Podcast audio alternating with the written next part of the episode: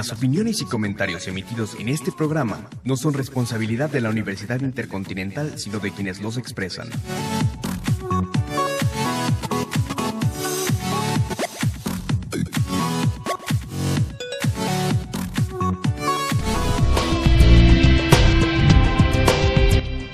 Bienvenidos a Educast, espacio radiofónico de reflexión de análisis sobre los diversos temas que tienen lugar en el ámbito de la educación y de la escuela en México. Este programa es producido por la Licenciatura en Pedagogía. Buenas tardes, eh, les damos la más cordial bienvenida a nuestro decimosexto programa del año y vigésimo sexto en lo que lleva de vida nuestra serie arroba educast. En la conducción de este programa está un servidor Omar de la Rosa López. En este momento es la una de la tarde del 22 de octubre del 2021. Como en cada programa, pues agradecemos a las autoridades de la Universidad Intercontinental, en especial al maestro Carlos Hernández y a la maestra Milena Pavas, por las facilidades otorgadas para el desarrollo de esta iniciativa radiofónica en línea. Por favor, no olviden seguirnos en nuestras redes sociales, arroba educast para Twitter y Facebook. Hoy tengo el gran gusto, el agrado, el placer de conversar con el doctor Benito Guillén Niemeyer, que es un pedagogo y profesor eh, por la experiencia y, el tiempo que llevo de, cierta relación con él, estoy convencido de que está muy comprometido con la formación de nuestra juventud mexicana y para mí es verdad, en verdad un, gusto y muchísimas gracias porque aceptó la invitación a tener esta plática en nuestro programa, doctor Benito Guillén. Bienvenido, Hombre, se por favor. Muchas gracias, al contrario, el agradecido soy yo y me siento honrado de poder participar en tu, en tu programa. Con muchísimo gusto. Muchas gracias.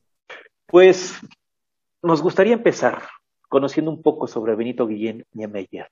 ¿Quién es Benito Guillén Niemeyer? ¿Cuáles han sido sus experiencias más significativas en su recorrido, en su trayecto pedagógico? ¿Cuáles han sido las motivaciones durante su vida? No sé, ¿qué nos quisiera compartir acerca de su, de su andar por este mundo, doctor Guillén? Claro. Bueno, pues en principio, este Benito Guillén pues es un hombre ya viejo, ¿no? Este, eh, eh, en, el cuerpo, en el espíritu y en el, en el alma todavía con bastante eh, energía y júbilo de seguir viviendo, ¿no? y de seguir vivo y de seguir trabajando además, porque a mí esto de la pedagogía es mi vida, o sea, no, no, sé hacer otra cosa, ¿no?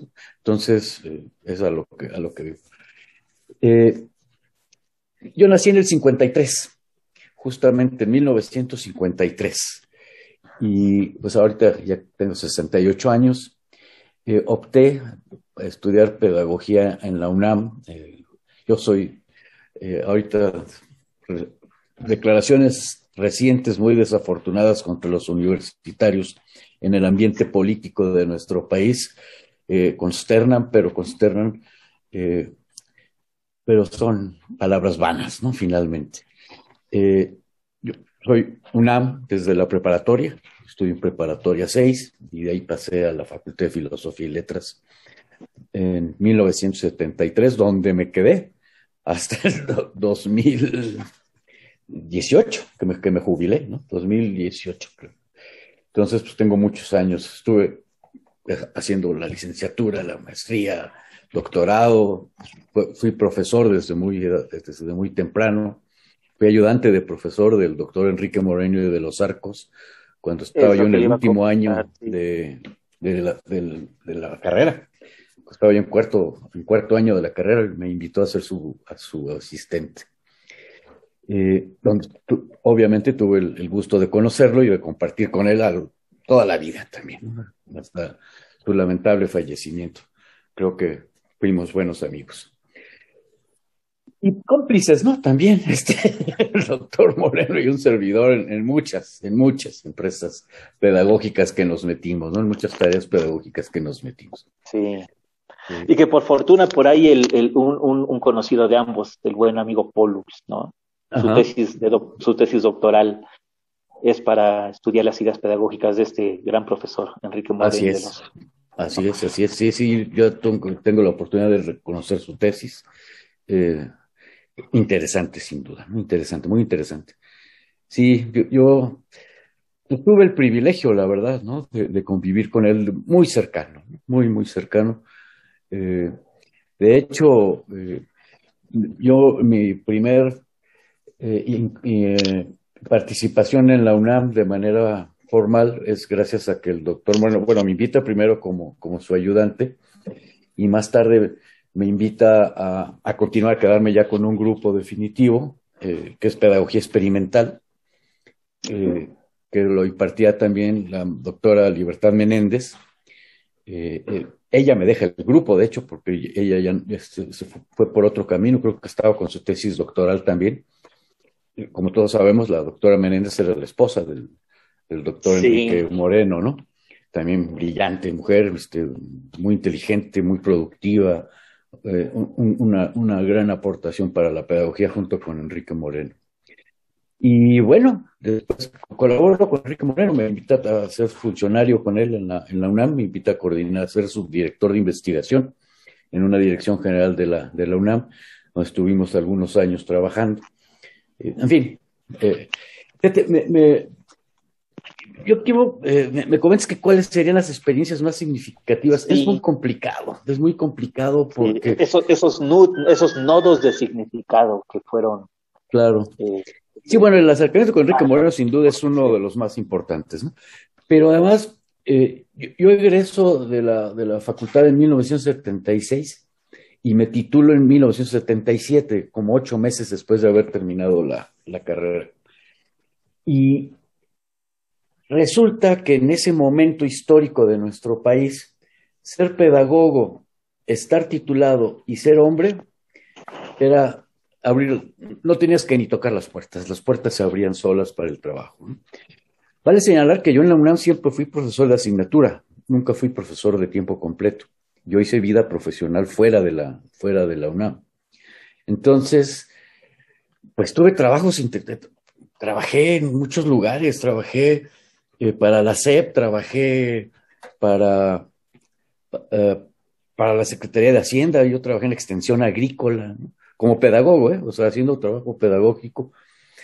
Quizá de las tareas más importantes son pues cuando he sido funcionario, ¿no? Donde sientes que estás haciendo y trascendiendo eh, más allá de, tu propia labor. ¿no?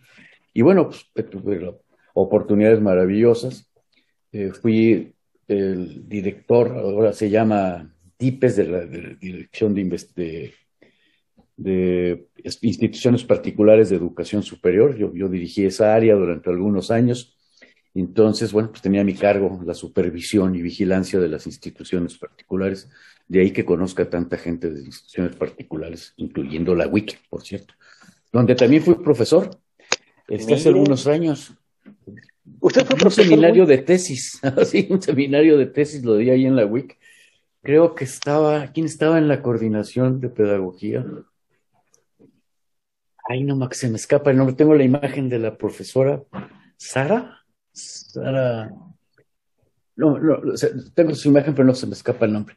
Bueno, entonces ese trabajo para mí fue muy importante, me vinculó, me dio una gran responsabilidad, aprendí mucho, eh, porque trabajé muy cercano con, con otra persona súper inteligente, súper trascendente, eh, eh, que era el, director general de, la, de, la, de, esta dirección donde yo, estaba colaborando, el doctor Alfonso, Alfonso Guerra, este, es un filósofo de Nuevo León, este, extraordinario, un hombre extraordinario. Fue secretario de Educación, creo que fue de Nuevo León, fue, creo que también fue rector de la universidad, no estoy seguro. En fin, un, hombre extraordinario. Claro. Aprendí mucho con él, ¿no? Muchísimo. Y luego también con el profesor Hugo Padilla Chacón, ¿no? Que también es un filósofo de la facultad, eh, que también eh, tenía yo vínculo con él de, autoridad, o sea, el de mía y también enseñó muchísimo, un hombre sensacional. Y creo que hicimos una tarea importante para el desarrollo de las instituciones particulares de educación superior. Creo, que fue un, punto nodal en el despegue. Eh, fue cuando se, crea la, ley para la coordinación de la educación superior, justamente. Entonces, pues, eh, fue un trabajo muy interesante. Esa ley ya no existe, afortunadamente. ahora a partir de la nueva ley, ¿no? La Ley General de Educación Superior. Educación superior. Así es. Sí. Este, y rector de la Universidad Latinoamericana también, de la ULA, Ah, de, de la ULA, sí. eh, donde también, pues ahí se siente uno que, que hace trabajo relevante, ¿no? Muy relevante. Eh, estuve ahí unos años eh, trabajando como rector. Eh, fui director en planeación, en la Dirección General de Planeación de la, de la SEP, también trabajando en un programa de, de- de- de desarrollo y planeación de la educación superior. En fin, he, tra- he trabajado por todos lados, ¿no? Eso sí, Sí, es cierto. eso iba a decir. Ahí está. Y también muy, muy, muy, por los puestos que, que, que ha nombrado ahorita, eh, con mucha relación con cuestiones de política educativa, ¿no? Bastante, sí, bastante. Pues, legislación y política educativa. De hecho, son las materias que imparto ahorita en el- la maestría y el doctorado en Oaxaca, la de legislación y política educativa. Sí, muy cercano a ello, muy, muy, muy, pues necesariamente vinculado por la tarea, ¿no? Entonces, Claro. y, y un, pues era necesario, ¿no? Fueron momentos coyunturales. Yo creo que eh, lo digo con toda sinceridad y honestidad. eh, estas posibilidades fueron porque era el momento histórico en que estaba desarrollándose la educación superior particular, donde se hacía necesaria la participación de planeación eh, en, la educación superior en general, ¿no? Que es cuando estuve en planeación, haciendo prospectiva, haciendo planeación prospectiva justamente, ¿no? Hacia el camino de la, de la, de encauzar la, la educación superior. Entonces, además divertido y desde luego he hecho muchos amigos, ¿no? Muchísimos amigos, eh, muchísimos amigos, he trabajado con muchísima gente eh, y, y- y yo doy gracias a Dios porque son gente con la que todavía mantengo eh, relación, aunque sea virtual o, o- o- o de una llamada ocasional. Y Pero que están pues ahí. seguimos, estamos ahí, Siguen juntos. exacto. Siguen Así juntos. es, seguimos juntos. Y es- trabajé para la Universidad Panamericana también, muchos años, muchos años, me jubilé ahí, jubilé.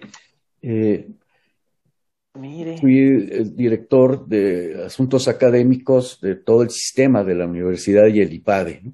de la Universidad Panamericana y el IPADE en todos sus campos. Y siempre, siempre, toda la vida, es que mi- mis inquietudes no, no, no paran, este, siempre haciendo cosas raras, ¿no? Este, con actividades paralelas, ¿no? Por ejemplo, mi despacho, el Centro de Innovación y Asesoramiento Pedagógico, ¿no? Este existe desde 1985, ¿no? Eh, existe mi despacho, donde brindamos asesoría pedagógica, pues ahora sí que a quien se deje, ¿no? A quien se deje. En el nivel superior, que es lo, lo, lo, lo mío, ¿no? Lo nuestro en el despacho. Claro. Este, pero hemos hecho algunos otros proyectos, ¿no? Muchos proyectos. Eh, pues también son, ya casi van a ser 40 años, ¿no? De, de, de que, tiene, de que existe, 34 concretamente, que existe el, este, este centro, ¿no? Que, que, que yo dirijo. Y, y, y, y, además de todo esto que está hecho, eh, que usted ha hecho, eh, menciono que también es gran, ¿cómo llamarlo, doctor Guillén? Lector, estudioso de José Vasconcelos. Ah, sí. A propósito, sí, sí, no, a pro, su tesis doctoral fue sobre José Vasconcelos. Sí, ayer di una conferencia. Ayer di una conferencia sobre la pensamiento pedagógico. ¿Por qué no la compartió? ¿O, o, o, sí la compartió en sus redes? No me di cuenta. La compartí muy tarde, la compartí cuando estábamos iniciando. Lamentablemente no, se me fue, se me fue compartirlo. Sí, no, sí, admirable el hombre, ¿no? Yo, bueno, eh, me encanta hablar de él, ¿no? Este, me divierto, ¿no? Y, y, es que tuve la oportunidad de hacer una tesis que, que, me gustaba, que me gustaba hacerla, por eso me tardé tantos años, ¿no? Me fui a viajar para conseguir libros de Vasconcelos, me fui a Sudamérica para traer información sobre Gabriela Mistral, en fin, en fin, en fin, en fin ¿no? me, me, me, divertí mucho. Mi asesor era el doctor Enrique Moreno, Los ¿Sí? Arcos. Lamentablemente falleció antes de que yo me graduara, ¿no? Y, ah, y terminó sí. siendo este, un maestro de Acatlán también muy querido, quien fue finalmente mi, mi, mi asesor. Era, era mi cotutor, eh, eh, el doctor Héctor Díaz Cermeño, era mi, mi, cotutor junto con Enrique Moreno, y ya al, al, al fallecimiento de Enrique Moreno, pues él, él asume la, la tutoría. Sí, En su, en su carrera, pues, sí, no, pues una experiencia, me imagino, increíble. Sí, también, pues, eh, como tú lo viste, creamos el Colegio de Pedagogos de México, ¿no? Este, eso lo hicimos cuando yo trabajaba en la SEP, eh, junto con Enrique Moreno o con eh, Roberto Pérez Benítez. No sé si has visto la entrevista con, que tuve con el maestro, con el doctor Pérez Benítez. De hecho, fue creo la primera, ¿no? Creo que fue la fue primera. La primera, la primera entrevista, sí, sí, sí. Con la que abrió Vivir en Pedagógico. Así es, así es. Y este, en fin, creamos el colegio. Yo fui el primer presidente. Después me sucedió Libertad. No, me, sucedió el maestro Enrique Moreno, creo. Luego Libertad. Luego la doctora Durán. Este, el propio eh, Roberto Pérez Benítez también ha sido presidente. En fin, en fin, en fin. También una, una, una, cosa eh, enorme. ¿no? Ahora, recientemente, acabo de crear una fundación eh, presido la fundación, se llama Fomento y Calidad de la Educación, la, la fundación, este, en donde estamos, en, estamos empeñados en, en, apoyar a jóvenes estudiantes de, de, de pedagogía y ciencias de, la, y ciencias de la educación y educación. Perfecto. Tenemos apenas dos años de existir la, la, la, fundación, con, como todo, es decir, no, no, pertenezco al sector de los multimillonarios, ¿verdad? Ni mucho menos. Entonces, como todo. Y ni lo busca, además, y yo creo que ni lo busca, ¿no? Ni lo, ni no, lo ni lo quisiera. no, ni lo quisiera. Entonces, pues, conseguir recursos para apoyar a los chicos, pues ha sido un poco difícil, ha sido un poco complicado, pero ahí vamos, ¿no? Al punto que hoy la fundación es la que tiene la responsabilidad del encuentro, del encuentro de estudiantes de pedagogía y ciencias de la educación. Usted escogió una, una, una, melodía de esta Ana Belén. Yo también nací en el 53. ¿Por qué esa canción? ¿Por Porque qué? nací en el 53. pero, pero además no solo es la coincidencia del año, ¿no? Sino eh, ahorita que la escuchen verán que tiene un significado muy especial sobre lo que pasó con esta generación, lo que nos está pasando a esta generación de los baby boomers, ¿no? De los denominados baby boomers este, donde eh, tuvimos muchas ambiciones, muchos sueños y al final estamos también ahora con mucha frustración y tristeza porque muchos de esos sueños y de esos ideales no se pudieron realizar. Otros sí, desde luego, ¿no? Otros se alcanzaron, pero, pero en fin, ahora que la escuchen verán que tiene este sentido, ¿no? De, de, de, de cómo, cómo pensamos los, los... Y digo pensamos porque estoy seguro que es toda una generación que, que me acompañó, ¿no? El, Yo también nací en el 53 y jamás le tuve miedo a vivir. Me subí de un salto en el primer tren.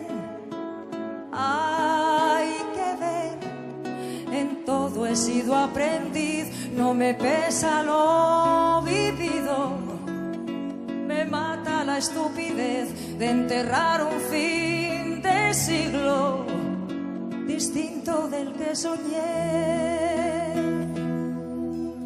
Yo también nací en el 53, yo crecí con el yesterday.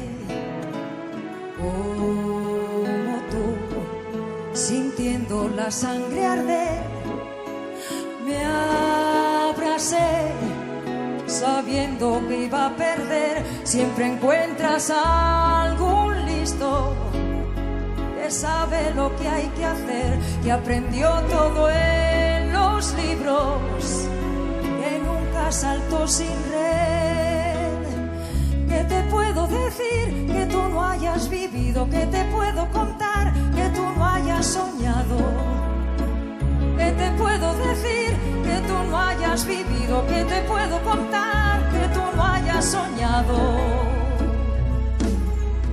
Yo también nací en el 53 y soñé lo mismo que sueñas tú. Quiero mirar atrás. Sé muy bien puedo volverme sal, siempre tuve más amigos de los que pude contar. Sé que hay varios malheridos que esperan una señal. ¿Qué te puedo decir que tú no hayas vivido? ¿Qué te puedo contar que tú no hayas soñado?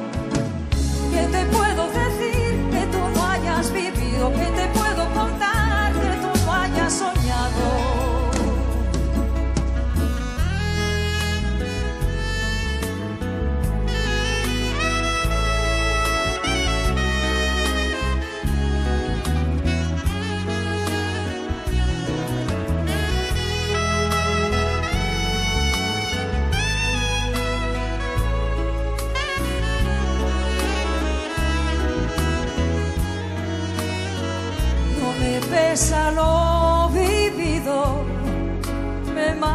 Estupidez de enterrar un fin de siglo distinto del que soñé. ¿Qué te puedo contar que tú no hayas vivido? ¿Qué te puedo contar que tú no hayas soñado? ¿Qué te puedo contar que tú no hayas vivido? ¿Qué te puedo contar que tú no hayas soñado?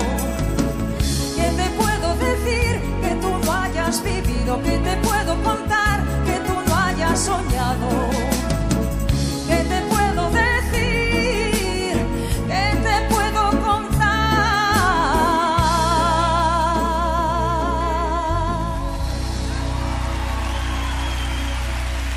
Pues bueno, ahí está la canción, muchísimas gracias, muy bonita melodía. Eh, vamos a pasar ahora, ya hablábamos en la primera sección, oiga, sobre su andar en diversas fundaciones, instituciones, ¿no? Entró, salió, hizo, deshizo. Sobre todo me interesa tres, la fundación que usted nos comenta sobre el fomento de la calidad de la educación, que es la que ahora impulsa, decía, el Encuentro Nacional de Estudiantes de Pedagogía y Ciencias de la Educación, el Colegio de Pedagogos de México, y que por ahí también hubo una, una revista, yo lo recuerdo, que era Pedagogio. Así es, ¿No? así es. Bueno, a ver, ¿por dónde quieren, por dónde quieren empezar? Pues vamos históricos, ¿no? Vamos por el colegio. Vámonos históricos. Lo- empecemos lo- por lo primero, dice. Este, mira, el, el- el- el crecimiento de la matrícula en pedagogía en la Facultad de Filosofía y Letras fue notable a partir de 1974-75. De hecho, bueno, a mí no me tocó, a mí me tocó cuando era un solo grupo, pero las generaciones que siguieron a mí, primero fueron dos grupos y luego se creció a cuatro, luego ya eran en la mañana y en la tarde, en fin, y creció, la- se volvió exponencial el crecimiento de la matrícula era evidente que estaba un momento de impulso y desarrollo de la pedagogía, ¿no? Eh, la maestra Pilar Martínez lo narra muy bien.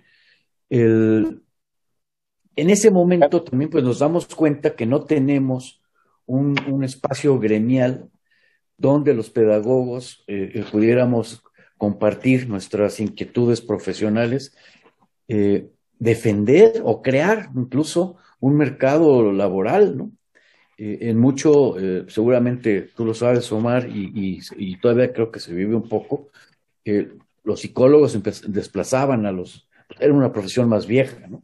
Y, y puestos que estaban dicen- designados para poder que, que el pedagogo encajaba perfectamente, estaban ocupados por psicólogos, ¿no? Eh, Sí. a mí me tocó en la vida profesional muchas veces llegar a sustituir a un psicólogo, ¿no? Que, que finalmente dejaba el trabajo, me llamaban y, y llegaba yo a trabajar ahí. El- esto nos hizo que era necesario tener un- una, una- un- una asociación gremial que vigilara y defendiera el mercado profesional de los pedagogos. Y entonces nos conjuntamos muy bien porque, eh, por un lado estaban el maestro Enrique Moreno, Libertad, eh, eh, en fin, otro grupo de profesores que básicamente estaban en la academia, dentro de la facultad, y otro grupo de personas que estábamos en la vida profesional, afuera de la universidad. ¿no? Y entonces esto nos permitía tener esas- esos vasos comunicantes entre el desarrollo profesional y, y la vida académica. Eh, la pedagogía empezó a tornarse una disciplina eh, muy técnica, ¿no? Eh, eso no era, no era, bueno, ¿no? También eso nos preocupaba mucho, ¿no? Yo decía que íbamos a terminar haciendo ingeniería pedagógica, ¿no? Si seguíamos a, a, ese ritmo. Y entonces también queríamos, a través del colegio, mantener ese, esa fuerza de, de, la, de, la, pedagogía, esa fuerza humanista eh, en el, en el, ámbito de la pedagogía. Una de las primeras eh, cosas que hicimos fue, eh, hubo una fuerte eh, presión por parte de las autoridades universitarias, en buena, en buena, en buena onda, ¿eh? O sea, de que pedagogía saliera de la facultad y que tuviera su propia, su propia facultad. Facultad. Ajá. Este, y nosotros nos opusimos dijimos que no. O sea, por eso digo, hubo esa tendencia, pero no era una tendencia buena, no había mala intención, ¿no? Sino que estábamos creciendo tanto que dijeron, bueno, pues ¿por qué no se hacen facultad, no? Primero íbamos a hacer escuela, no es cierto, ya teníamos el doctorado, no, iban a nacer como facultad. No se había decidido si facultad de pedagogía o facultad de educación, cosa que también nos preocupaba, porque queríamos mantener el concepto de pedagogía. Eh, bueno, pero nos opusimos, dijimos que no, que no, no nos íbamos. Esto lo encabezó el, el doctor Enrique Moreno de los Arcos, eh, esta, esta, esta, lucha, esta lucha entre comillas, ¿no? Esta, eh, eh, esta intención de mantenernos. Eso se tira y aflojes, ¿no? Correcto. Ajá.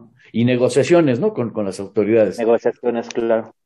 Porque esto, porque consideramos que la pedagogía era una disciplina humanista y que el mejor lugar era estar en contacto con los humanistas, que es la Facultad de Filosofía y Letras. De Filosofía, Historias y Letras, Filosofía. Filosofía, entonces, pues, la, y nos quedamos, ¿no? Nos quedamos incluso contra, contra viento y marea, ¿no? Pero, este, pero fue, fue de las cosas que empezamos a hacer con el colegio, ¿no? Oiga, y si, y, si hoy, y, si hoy, y si hoy regresar esa iniciativa de que pedagogía esté fuera de la facultad para construir su propia facultad, ¿Cuál sería su... su, su Yo se, seguiría igual, hoy, seguiría en la misma hoy. postura. Eh, aunque si, si, me dijeran que va a ser facultad de pedagogía, bien, ¿no? Y luego cómo se van a dar las relaciones con los institutos de investigación, ¿no? Concretamente con el ISUE, ¿no? Sí se llama ISUE, ¿verdad? El, el... Sí, el ISUE, hoy sí es el ISUE. Hoy, hoy, es el ISUE. Este, probablemente podríamos ser un poquito más flexibles, pero mira, le pasó a la psicología eh, psicología se va de la Facultad de Filosofía y Letras, crea su propia facultad. Los primeros años muy bien, bueno, está muy bien la escuela, ¿no? O sea, no, no, no, no voy a criticar a la Facultad de Psicología, ¿no? Pero perdió su sentido humanista. Durante muchos años se olvidaron del humanismo, ¿no? Y no te diga durante la etapa de, de, del, del, conductismo, ¿no? Y, y, y, le pasó lo que yo siempre había temido que le podía pasar a la pedagogía, ¿no? Se volvió técnica, técnica, técnica, técnica.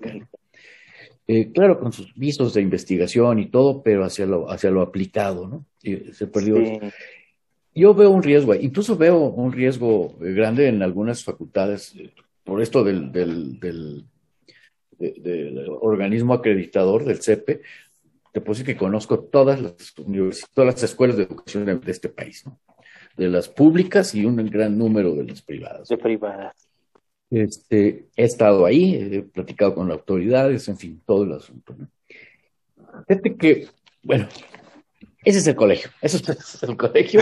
Y es que iba a platicar de, de, de, es que falta otra asociación a la cual también pertenezco, que es la Asociación Nacional de Escuelas y Facultades de Educación y Pedagogía, la NEFEP, este, que también soy fundador de, de esa asociación. Es que, ¿Qué no ha fundado usted, oiga? Siempre era por la loquera. me, me, pongo, me, me empiezo a aburrir, me pongo loco, empiezo a inventar cosas. Pero qué bueno, qué bueno que se ponga loco, diga usted, porque si no, imagínese, todas esas fundaciones, sí, fíjate, bien o mal, ven por lo pedagógico y creo que necesitamos algo y así. Todas son este, asociaciones civiles sin fines de lucro y todas, en todas, en todas, en el CEPE, en la fundación, en el colegio, en todo, yo he realizado trabajo honorífico, ¿no? Nunca he cobrado un centavo por trabajar eh, en esto. Eso es muy Entonces, eh, hasta la fecha, ¿eh? el CEPE yo, yo no tengo salario, yo presido, pero mi trabajo es honorífico, ¿no? No, percibo ni un centavo. Y, y, no quisiera percibirlo. Creo que tienes un poco de razón, porque luego voy a querer hacer algún negocio, ¿no? ya está dando dinero. No, no es cierto. No es cierto. O, o, no es cierto. o, lo señalen desgraciadamente como compañeros de la academia, ¿no? Los están señalando. Así es, así es, así es. Se evitan golpes bajos, ¿no? Uno se evita golpes bajos. Y así, si así, este, sin, sin, tener ninguna remuneración, recibe uno ciertos comentarios. Oh, exacto. Un poco, difíciles. ¿no? Eh, fui consejero del Ceneval, este, del, del, examen general de egreso de la licenciatura de Ciencias de la Educación y, y Pedagogía, Pedagogía y, Ciencias, Pedagogía y Ciencias de la Educación. Y bueno, al rato voy a hacer una reflexión al respecto. ¿Cómo entender un examen que vincula dos disciplinas prácticamente autónomas? ¿no? En teoría, autónomas. ¿no? Entonces fue toda una aventura, toda una aventura. Eh, y ahí, en, ese, consejo técnico estuve muchísimos años, estuve como 15 o 16 años. También haciendo trabajo honorífico porque el Ceneval no le paga a sus consejeros. Estuvo Enrique Moreno Los Arcos, estuvo Patricia Ducuá, bueno, ¿quién ah, está? Ángel Díaz Barriga, en fin, un, un, mundo de gente, ¿no? Este, participamos ahí. Ahora grandes investigadores ahí en, bueno, se les reconoce su trabajo ahí en el ISU, Patricia Ducuá, Ángel Díaz Barriga, sí, cómo no. Así es, así es, así es. Entonces, pues fue, también fue una, una, una aventura padre, interesante, y, y bueno, del colegio ahí está, ¿no? ¿Cuál era el otro tema? Se me olvidó. Dice el colegio, ahí está. El de el Encuentro Nacional de Estudiantes. Ah, sí. Yo, yo, yo, sí, yo, yo, yo, yo le decía que se me hace un espacio el más importante, y no sé si hasta de América Latina, de los más importantes, en donde los estudiantes tienen la posibilidad de ser escuchados, de proponer, de discutir, ¿no? Y han salido cosas maravillosas. Maravillosas, maravillosas, maravillosas. Espléndidas. Fíjate que, que, narro con mucha frecuencia la historia y creo que está en el sitio del ENEPS, está escrito también, pero la, revivo en esta ocasión contigo. Un día me invitan en, una ciudad de Veracruz, de, del sur de Veracruz, a dar una conferencia en una escuela, en una escuela pequeña, que por amistades, ¿no? Que yo, el director de la, de la escuela de, era pedagogía, conocía a no sé quién, y ese no sé quién me invitó a mí, me dice, pues ándale, vamos, y das ahí una conferencia. Entonces, pues ahí voy a dar la conferencia a la escuela. No me acuerdo del nombre de la, escuela a la que fui, porque lo diría, pero la verdad es que no lo recuerdo. Termino la conferencia y se acerca una jovencita cuyo nombre nunca supe también, lamentablemente, y, me dice, oiga, maestro, ¿le puedo hacer una pregunta? Sí. ¿todas las escuelas de pedagogía enseñan lo mismo? Y le digo, ¿por qué? Me dice, es que pues yo, si yo no conozco más que esta, donde estudio. Y no sé si en todas las escuelas se enseña lo mismo. Entonces, bueno, ya platicamos un poquito, eh, eh, conocí su plan de estudios y ya le hice ver que sí, que no, que era lo común con, con otras escuelas de pedagogía pero me quedó, porque la noté preocupada la chica, ¿no? La, la noté. Una inquietud detonadora, me imagino, para lo claro, que después claro. se le imagina. Y, y, ahí vengo de regreso a México, a la Ciudad de México, donde vivía, y, le, y llego a mi oficina y al, al CIAP, ahí al despacho, y les digo, ¿saben qué? Vamos a hacer un encuentro de estudiantes de pedagogía y de educación.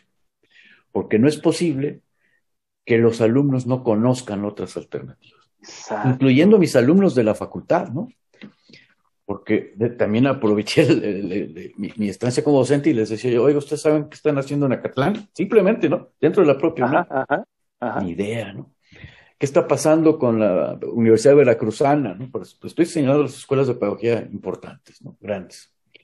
No sabíamos, ¿no? No sabíamos. Entonces salió la, la idea y así hicimos el primer encuentro en Villahermosa, ¿no? Donde yo esperaba que tuviéramos lo hicimos en una universidad que no tenía pedagogía, más que el dueño de la universidad es mi amigo. Y entonces hablé con él, le dije, oye, ¿me prestas tu universidad para hacer un encuentro de estudiantes? Sí, hombre, ¿cómo no? Sí, ahora. Y, esto, y órale. No esperábamos como 100, 150 personas cuando mucho, ¿no? Incluso era el espacio que estaba disponible. Llega el día del, del, del encuentro y llegaban camiones, y camiones, y camiones, y camiones. ¿De qué año estamos hablando, doctor Guillén? Estamos hablando del. Híjole, si este es el 20, si vamos por el 20, yo creo que estamos hablando como del año 2000 o, o, o 1999, por ahí estamos hablando. Le, pregunto porque el apogeo de las redes sociales no estaba como hoy. No estaba como ahorita. no la, difusión, La, difusión de un evento hoy en redes sociales bueno, facilita muchísimo, muchísimo las cosas. Sí, no, aquello fue presencial, estar enviando cartitas, imagínate enviando cartas, ¿no? Sí. La cosa es que se juntaron, tuvimos más de 600 muchachos en, en, el mes, y hacía un calor de la fregada y 600 personas encerrados en, un bajo un toldo, ¿no? Era la locura que yo. Era un horno. exprimíamos la, la, la camisa. ¿no? Entonces, pero bueno, ya, ya, surgió el tema, nos eh, vimos la, la ventaja, pero ahí en ese primero los jóvenes no tenían la palabra que es el lema del encuentro, ¿no? Eh, porque todo fue conferencias, conferencias, conferencias y conferencias de, profesores y demás. Y entonces dije, para el próximo encuentro, las únicas conferencias, las únicas pláticas que se van a dar van a ser de los propios estudiantes. Y hasta la fecha solo tenemos dos conferencias, la de inauguración y clausura, y gente como tú que nos hacen favor de apoyarnos para impartir talleres a los, a los muchachos, ¿no? Que también tú sabes que la, la consigna de los talleres es que sea algo que no se ve en la escuela, ¿no? Porque si se ve en la escuela, ¿para qué lo damos, no? Sí, Entonces, este, eh, yo estuve oportunidad de ver tu, taller esta última ocasión que lo impartiste y me, me pareció súper atractivo. Ah, muchísimas. qué bueno que me dice hasta ahorita, si me hubiera enterrado ahí en el momento, me trabo. ah, pero sí, te, sí, te, sí, lo pude ver. Este, y así, así es la cosa, ¿no? Y ha funcionado muy bien. Y luego me da gusto que, que, los muchachos interactúen, ¿no? que conozcan, que digan, que discutan qué es una escuela, qué son otras escuelas. Yo creo que se está cumpliendo el propósito de saber qué estamos haciendo en todas las escuelas de educación y pedagogía en este país. ¿no? Eh, yo creo, eh, bueno, yo no conozco otro, bueno, sí hay otros eventos de estudiantes. Tienes razón. Sí, los pero, hay. Pero, de esta naturaleza, vamos, han sido este derivaciones del ENEPS, ¿eh? Sí, sí, porque con el impacto, con la significatividad, ¿no? Que está implícita en el encuentro que, organiza. Pero entonces, ¿quién empezó a organizar este encuentro? Oiga, eh, ¿fue iniciativa, o sea, usted y, hubo vínculo mm. con el colegio de pedagogos o fue... con el colegio de pedagogos, sí. Originalmente éramos este, mi despacho y el colegio de pedagogos y el financiamiento del encuentro lo ponía yo, lo, bueno, mi despacho, ¿no? Este, no, era, personal, era título personal el asunto, ¿no? Prácticamente. Eh, por eso también ya se lo dejé a la fundación, porque no puede ser un evento ya del tamaño del ENEPS, no puede estar centrado en una persona, ¿no? Que sea una persona que, que lo organice, ¿no? Eh, no, es correcto, ¿no? No se institucionaliza, ¿no? Concretamente. Claro, claro. Entonces, Eh, por eso es que ya sí sigo participando, desde luego, y sigo dando mi opinión y sigo eh, apoyando financieramente el desarrollo del, del, encuentro, pero, eh, pero ya está en, manos de un grupo de jóvenes la organización. ¿no? Yo nomás estoy atrás coachándolos en lo que mi experiencia vale este poder ayudarles a que sean, a que sean exitosos los, los encuentros. ¿no?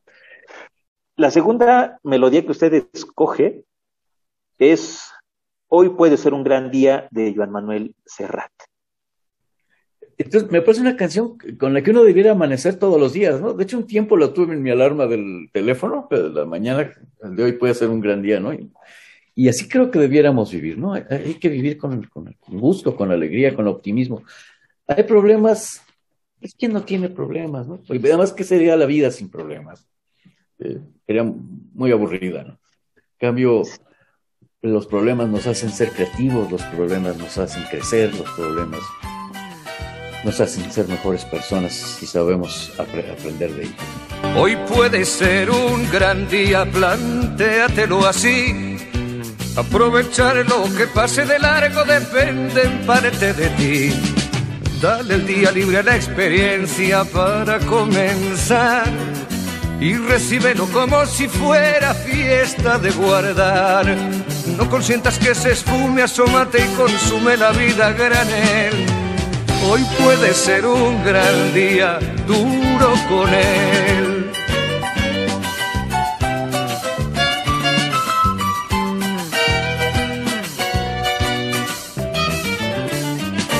Hoy puede ser un gran día donde todo está por descubrir. Si lo empleas como el último que te toca vivir. Saca de paseo a tus instintos y ventílalos al sol. Y no dosifiques los placeres si puedes derrocharlos. Si la rutina te aplasta, dile que ya basta de mediocridad. Hoy puede ser un gran día, date una oportunidad.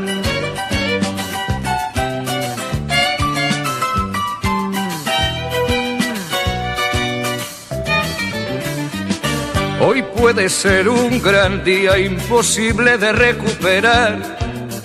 Un ejemplar único no lo dejes escapar. Que todo cuanto te rodea lo han puesto para ti. No lo mires desde la ventana y siéntate al festín.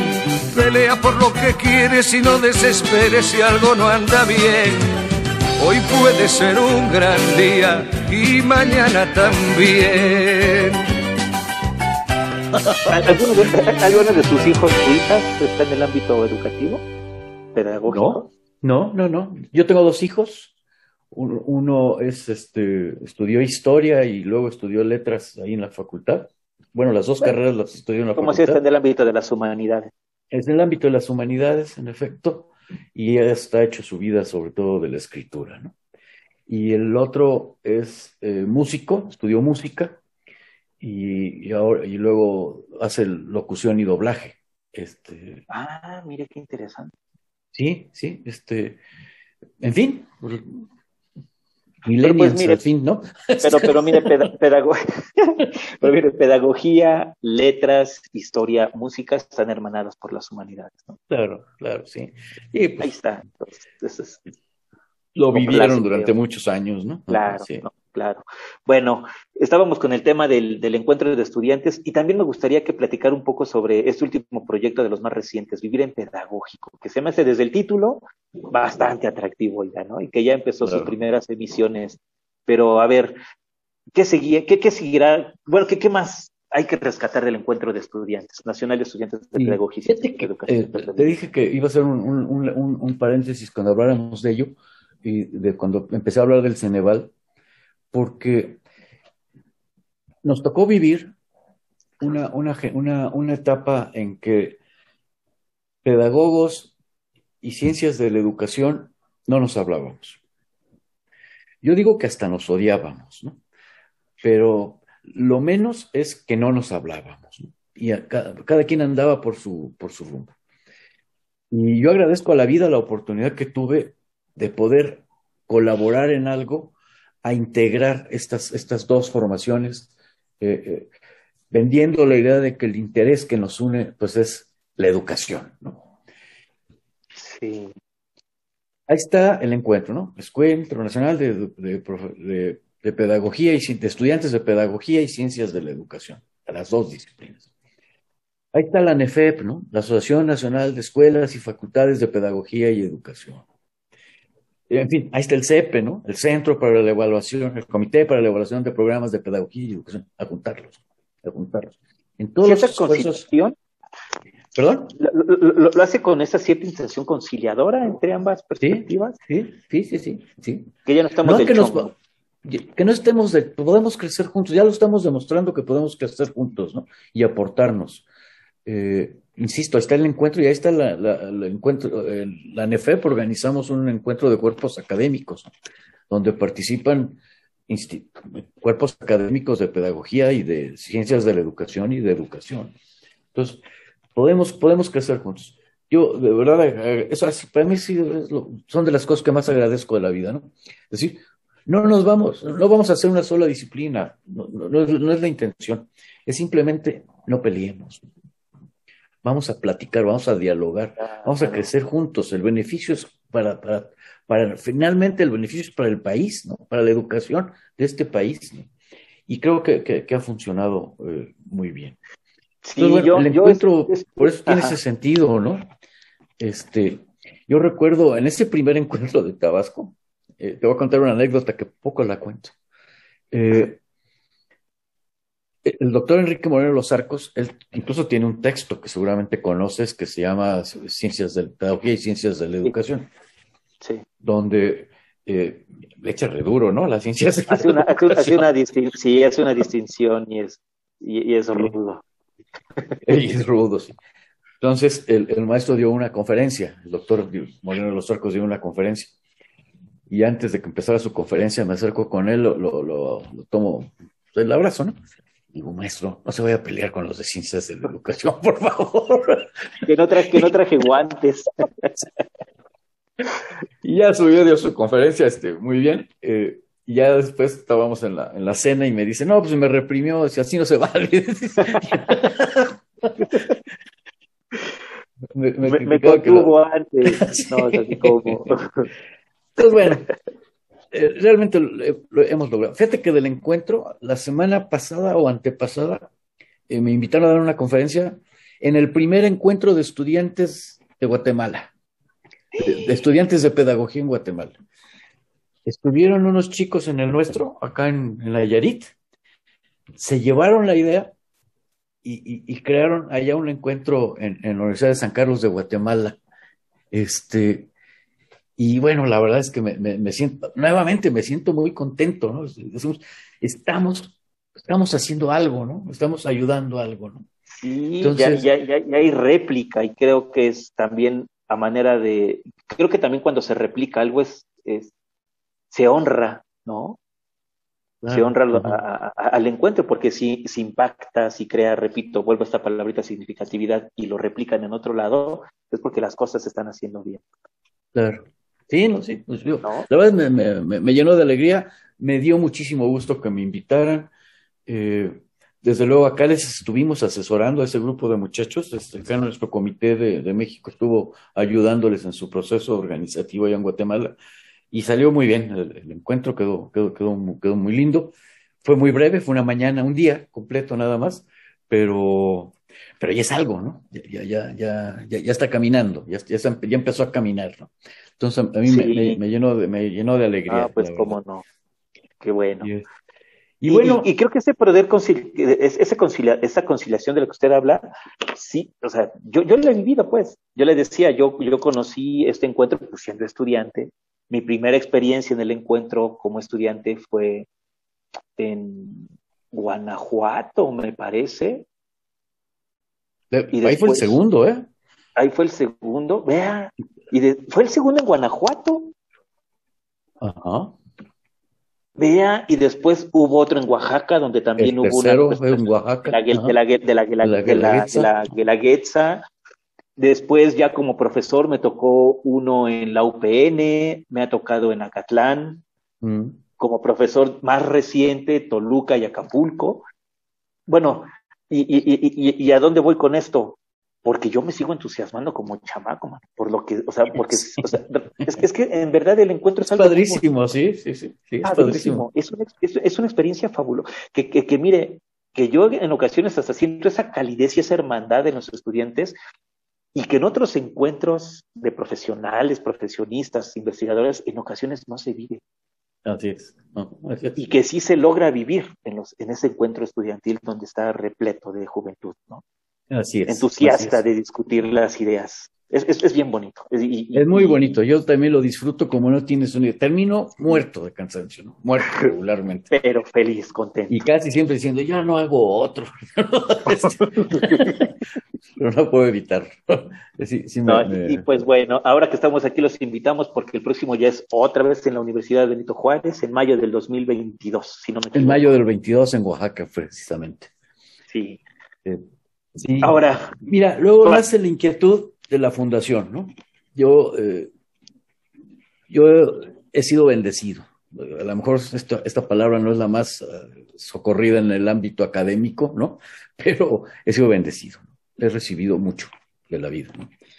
Y mucho de la pedagogía, ¿no? Bueno, nunca he trabajado en otra cosa. Bueno, sí, cuando era joven trabajaba en otra cosa.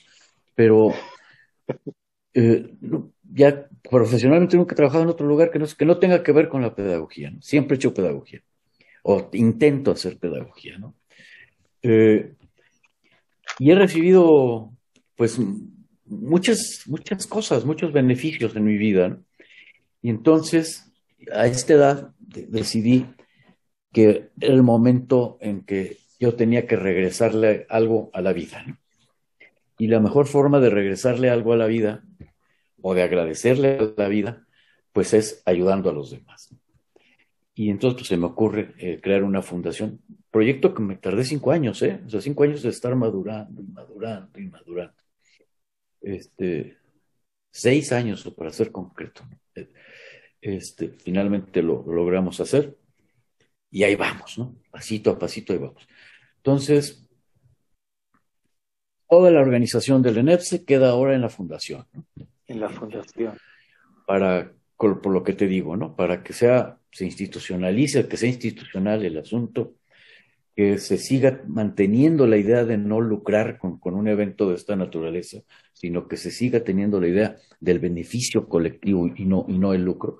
Tú sabes que cobramos 200 pesos la inscripción. No, son, son cuestiones significativas en algunas ocasiones. Simbólicas, son simbólicas. Lo que, en muchas ocasiones ni los gastos salían, ¿no? Porque más traslado muchos jóvenes, como a ti te consta, ¿no? Me llevo 20, 25 jóvenes, rento camión completo. Sí, sí, sí, sí. Y hospedaje y alimentación y todo. Y, en fin, a veces algunos conferencistas hay que transportarlos, en fin. Este, que se mantenga esta idea, si una fundación no puede tener fines de lucro, como todos bien lo sabemos, tenemos la deducibilidad de impuestos. bueno, si es que ahora la reforma fiscal no nos da en la torre, ¿no? Este, que ya, ya se probó, pero no sé cómo quedó todavía. Eh, que puedan este, seguirse manteniendo con ese espíritu de no, de no, de no lucro, ¿no? De que no hay un empleado, nadie es empleado en el ENEPS, nadie cobra nada en el ENEPS. Son colaboradores, ¿no? Son, colaboradores de buena voluntad, todos. Este, y ojalá se mantenga así eh, por el tiempo que, que, que, que tenga que, existir. Ah, y ahí mismo se me perdón. No, no, no, perdone, dime, dígame. Y ahí mismo se me ocurre que también parte de regresarle algo a la vida es reconocer a, personas, ¿no? A pedagogos, a gente que ha hecho, a, profesionales de la educación, ¿eh? no solo pedagogos, a profesionales de la educación que han hecho cosas importantes para nuestra disciplina. ¿no? Y entonces ahí no se me ocurre lo de viviendo en pedagógico. Eh, ahora vamos a reconocer a aquellos que realmente nos han hecho la disciplina. No, solo son viejos, ¿eh? No solo son viejos. Eh, también hay gente joven, muy joven, que, estoy, que ya tengo eh, entrevistados, ¿no? Que me parece que también es importante que ellos tengan y expresen lo que significa vivir la pedagogía en su juventud, ¿no? En cómo la están viviendo en este momento.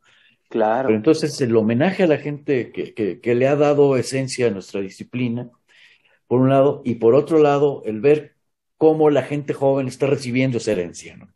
Y qué está haciendo con esa herencia. Yo la verdad estoy fascinado. Bueno, lo que tú estás haciendo ahora conmigo, pues es lo que yo hago con los mis entrevistados. Sí. Entonces, sí. Eh, pero sí, uno se divierte, aprende y se divierte. Se aprende y se divierte uno muchísimo. Qué barbaridad, sí es cierto. Sí. así, así viviendo Olvidaba preguntarle hace ratito por lo de que hablábamos del Colegio de Pedagogos. ¿Se viene próximo encuentro de investigación? De pedagogía, de investigación en, pedagogía. Ya ve que el más reciente fue en Nayarit, ¿no? Antes de la ah. pandemia o hubo uno después. ¿No fue en Acapulco? después. Ahorita tengo perdido. Justamente hoy en la noche tengo una reunión con el, actual presidente del colegio, Antonio Mendoza, el maestro Antonio Mendoza. Justo hoy en la noche nos vamos a reunir, este, porque estamos viendo la, la, justo la dinámica del colegio, ¿no? Porque tocaría, tocaría, debió haber tocado, porque acuérdate que ese es un congreso bianual. Bianual, bianual y, debió haber sido el año pasado. Y entonces, Pero por la pandemia no fue posible. Por la pandemia, pues no, no fue posible. Eh, y ahora, este, justo, fíjate, tocaste el clavo, ¿no? Es decir, justo hoy en la noche tengo la reunión con él para empezar a platicar y ver qué hacemos, si lo hacemos virtual, si ya no lo hacemos. Bueno, no, sí lo vamos a hacer. Como sea, lo vamos a hacer. Este, pues mire, usted quiere el clavo, ¿Perdón? Y ya para, para ir cerrando, oiga esta pregunta, ¿usted vive en pedagógico? Yo vivo en pedagógico. Mi vida es la pedagogía. Vivo en pedagógico. Eh, mi mujer es pedagoga, ¿no? eh, yo luego les comento que es, es, hermoso porque es lo que nos gusta hacer, ¿no? Y bien dicen que cuando trabajas en lo que te gusta, no trabajas, ¿no? Pero también estoy viendo una serie de Netflix, porque ahora ya no voy al cine, ya antes decía yo cuando voy al cine, voy al teatro, etcétera, ¿no? Ahora es pro Netflix. Sí. Pero ahora son Netflix, este, y empieza uno a pensar en, en, en, en, los mensajes educativos o pedagógicos que están transmitiendo ahí, ¿no? Y las pautas de conducta y de comportamiento y cómo fue educada esa gente, en fin, ¿no? Sí. Es inevitable.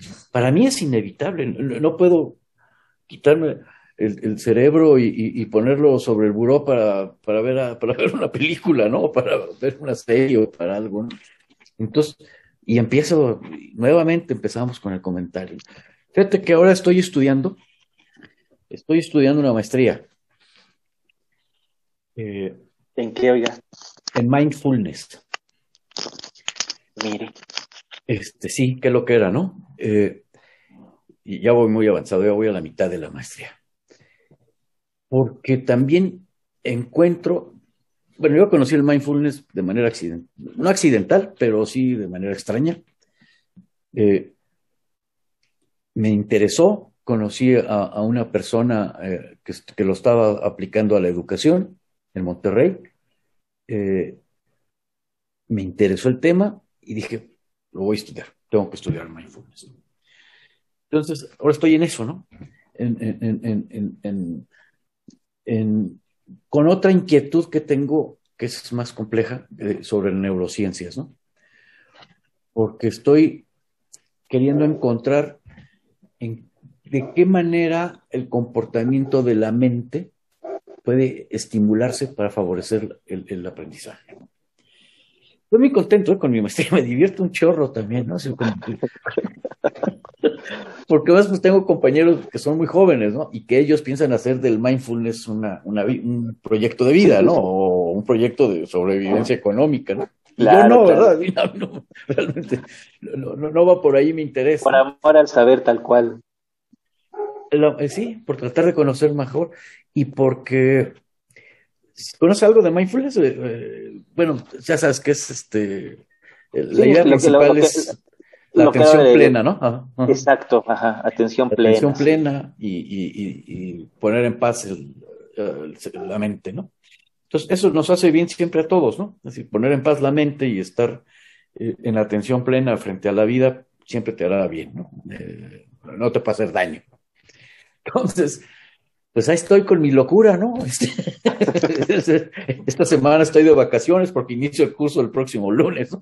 Este, estudiando mindfulness y conociendo un, un, un, mundo que yo no conocía, ¿no? También, este, el mundo de la psicología positiva, por ejemplo, ¿no? Que, que yo no sabía que existía esa cosa, ¿no? Y ahora la, la vengo a descubrir y pues me parece interesante. Interesante. Ah, siempre con su espíritu, siempre con su espíritu conciliador, doctor Guillén. Y eso creo que nos ha favorecido a todos quienes de manera directa o indirecta hemos tenido el privilegio, el honor de haberlo conocido y de conocerle. Todo lo que ha hecho, o sea, todo lo que ha hecho, todo lo que ha fundado, no cabe duda que ha sido para beneficio de la pedagogía. Esa ha sido y se le agradece, se le reconoce y que sirva este pequeño, pequeño programa eh, con toda honestidad y con todo cariño y aprecio, a manera de un breve homenaje a su Ay, trayectoria, a su vida, a sus ideas, a su persona. En verdad, muchísimas gracias. Y yo tenía muchas ganas de platicar con usted un tanto así más informal, precisamente porque, porque pues sí, lo admiro, le respeto, le tengo un afecto muy particular, muy especial, no solo por, por, porque siempre está dispuesto a apoyar en asuntos académicos y pedagógicos, sino por lo que uno ha aprendido de usted, y a lo mejor usted ni siquiera se da cuenta de todo lo que ha enseñado.